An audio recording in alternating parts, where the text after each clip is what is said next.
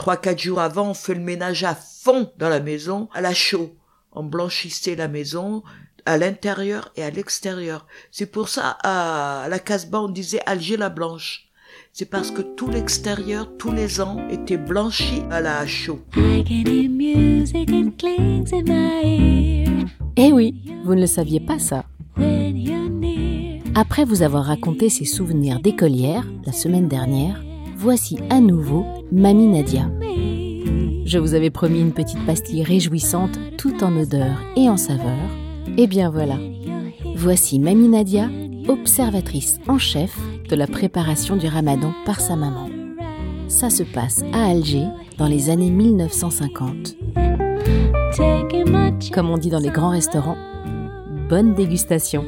Vous écoutez Souvenirs d'enfants, le podcast des émotions retrouvées.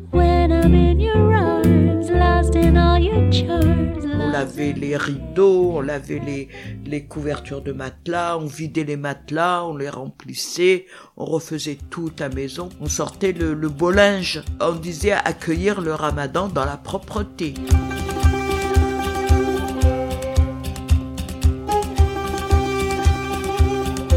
pendant le ramadan. On allait saluer la famille, leur dire bonjour, et eux, des fois, de notre côté, ils nous donnaient des piécettes pour aller acheter euh, des bonbons. Alors on était contents, aller voir le grand-père, la grand-tante, le grand-oncle, enfin. Nous, les enfants, on attendait, on écoutait par le port d'Alger. Il y avait le canon c'est la rupture du jeûne. Alors on court, on dit khlas, khlas, c'est fini, c'est fini. Le medfa, ça veut dire le canon en arabe. Tout le monde courait chez soi en disant ça y est, ça y est, hein. Alors on était content de se mettre à table.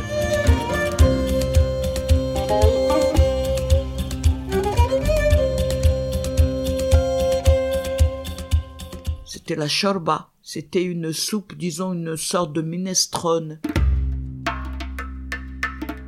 Alors on prend une pomme de terre, une courgette, une carotte, des petites fèves euh, fraîches. Alors on mettait tout ça dans la marmite avec les tout petits bouts de viande et on faisait cuire ça sur des braises. C'était des petits réchauds en terre, une sorte de récipient comme un saladier.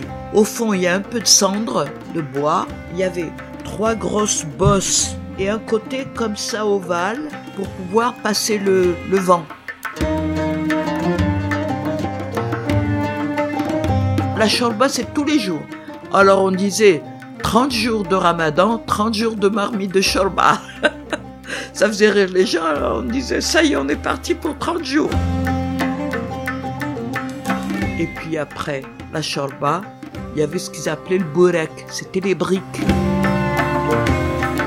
Alors on dit un meraq, ça veut dire faire le bouillon. On met de l'eau dans le fond, on enlève toutes les pelures et les pépins de tomates, et une fois que tout est passé, on enlève la poussière et on laisse la marmite mijoter jusqu'à ce que les grains de pois chiches, on le goûte. Alors bon, comme c'était le ramadan, on met pas dans la bouche, alors on l'écrase entre l'index et le pouce. Et à côté, on faisait toujours des dolmas. C'est pas les dolmas grecs, c'était des courgettes avec des pois chiches creusés avec de la viande hachée, alors on prenait de la viande hachée, on l'achetait pas, on n'avait pas de moulin, des trucs.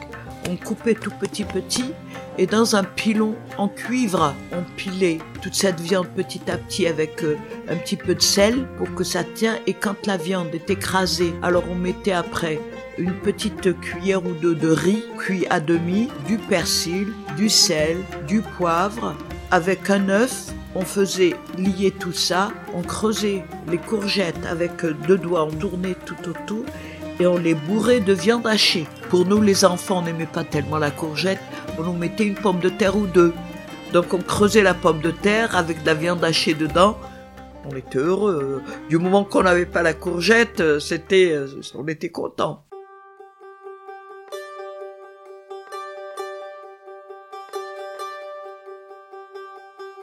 Disait le felfel. C'est-à-dire les poivrons, les grillés avec des tomates. Pour ceux qui aiment épicé piquant, qui avaient un piment ou deux. Sinon, c'est le piment doux, corne de bœuf, qu'on faisait griller sur des braises et on les épluchait. Elle faisait la galette avec de la semoule, de l'huile d'olive, un peu de sel, et il faisait cuire ça sur un tagine. C'était euh, croustillant, c'était doux avec euh, l'odeur d'huile d'olive, un petit peu grain de sel des fois. Et après, c'était la, la salade. Donc, c'était la salade schlada. On dit avec de la tomate, avec des concombres.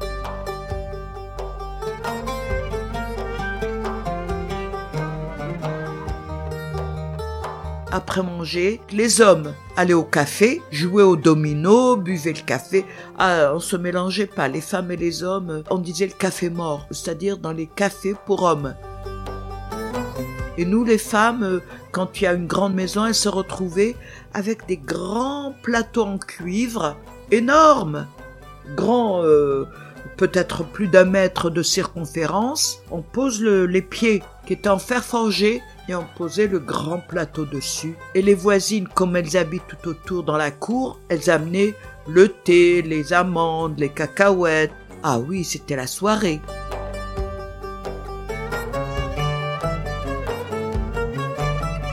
C'était des, des et de qalbellouz. C'était le, de la semoule avec de l'amande, cuit au four avec beaucoup, beaucoup, beaucoup de beurre, smen. On disait ça, c'était du beurre. Et ensuite, arrosé de glucose, parfumé au miel. Mais parce que ça aurait été le miel d'abeille, euh, c'est trop cher. On sacrifie pas le miel d'abeille euh, sur, euh, sur les qalbellouz. Qalbellouz, ça veut dire le cœur d'amande en arabe. Et les makrot, c'était de la semoule avec une, une couche de dattes écrasée comme une pâte qu'on roulait. C'est comme une bûche qu'on coupait en tranches et qu'on cuisait aussi dans l'huile.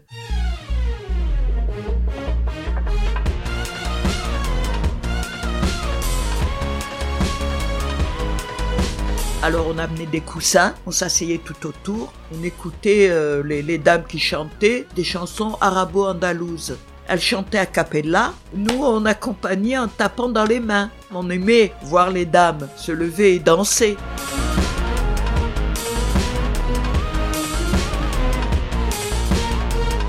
vers euh, une heure, deux heures du matin. Nous, les enfants, on était fatigués, on, allait dormir. Et elle, à ce moment-là, elle préparait encore à manger du couscous avec des petits pois ou du raisin sec. C'est un encas.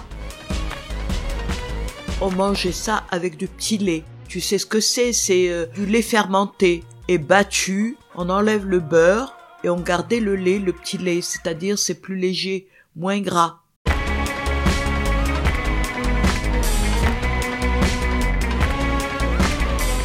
Chacun rentre chez soi, il mange et tout le monde dort, peut-être une heure, deux heures, pas plus.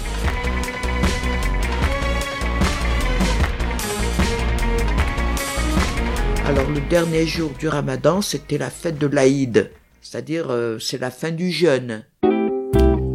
Alors on pouvait reprendre la vie euh, sociale. Merci Mamie Nadia. Merci à nouveau de nous avoir ravis avec votre énergie, votre fraîcheur, votre tendresse. Merci aussi à vous tous qui avez écouté cet épisode. On se retrouve dans 15 jours, le mercredi 6 juillet, pour un nouveau portrait haut en couleur. Et les mots sont choisis.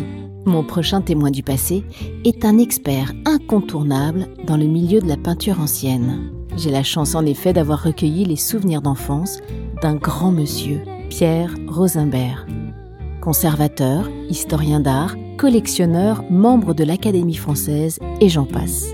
Il nous racontera tout en simplicité ses souvenirs de petit enfant caché à la campagne pendant la guerre.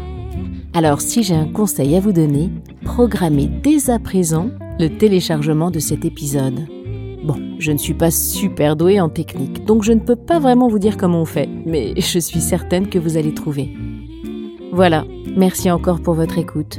Évidemment, comme d'habitude, partagez, partagez, mettez-moi des étoiles et des commentaires sur Apple Podcast et sur Spotify, et suivez-moi sur les réseaux, sur Instagram et Facebook. Voilà. Je vous embrasse et vous donne rendez-vous le 6 juillet. Allez, salut C'était Souvenirs d'enfant, le podcast des émotions retrouvées.